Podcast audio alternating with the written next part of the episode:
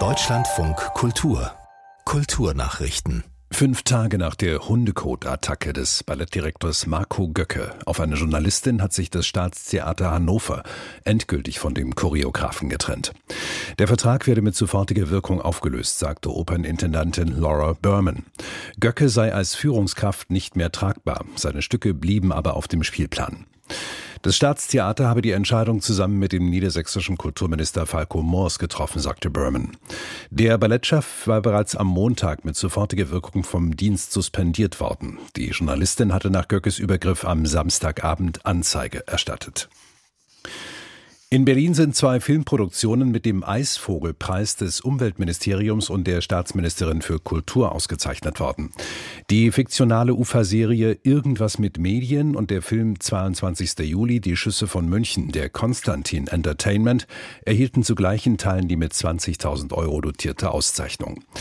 Die Serie fiel der Jury durch eine innovative Logistik auf, weil sie einen Großteil ihrer Transporte mit Lastenfahrrädern erledigte. Der Film habe bewusst auf transatlantische Flüge verzichtet und sei mit deutlich weniger Drehorten und Tagen ausgekommen. Den mit 5000 Euro erstmals vergebenen Nachwuchspreis erhielt die Absolventin der Potsdamer Filmhochschule Sarah Dreyer. Sie hatte in ihrer Abschlussarbeit ein ganzheitliches Konzept zur Reduzierung von Umweltbelastungen in der Filmbranche vorgelegt. In Peru kann die Inka-Stadt Machu Picchu wieder von Touristen besucht werden. Die Welterbestätte war drei Wochen lang geschlossen worden, nachdem sie auch von den landesweiten Protesten erreicht wurde, die Peru seit mehr als zwei Monaten erschüttern. Südamerika-Korrespondentin Anne Herberg. Auch der Zugverkehr zur berühmten Weltkulturerbestätte war eingestellt worden, nachdem Demonstrierende Steine auf die Gleise gerollt hatten. Hunderte Besucher saßen deshalb tagelang am Fuß des Berges fest.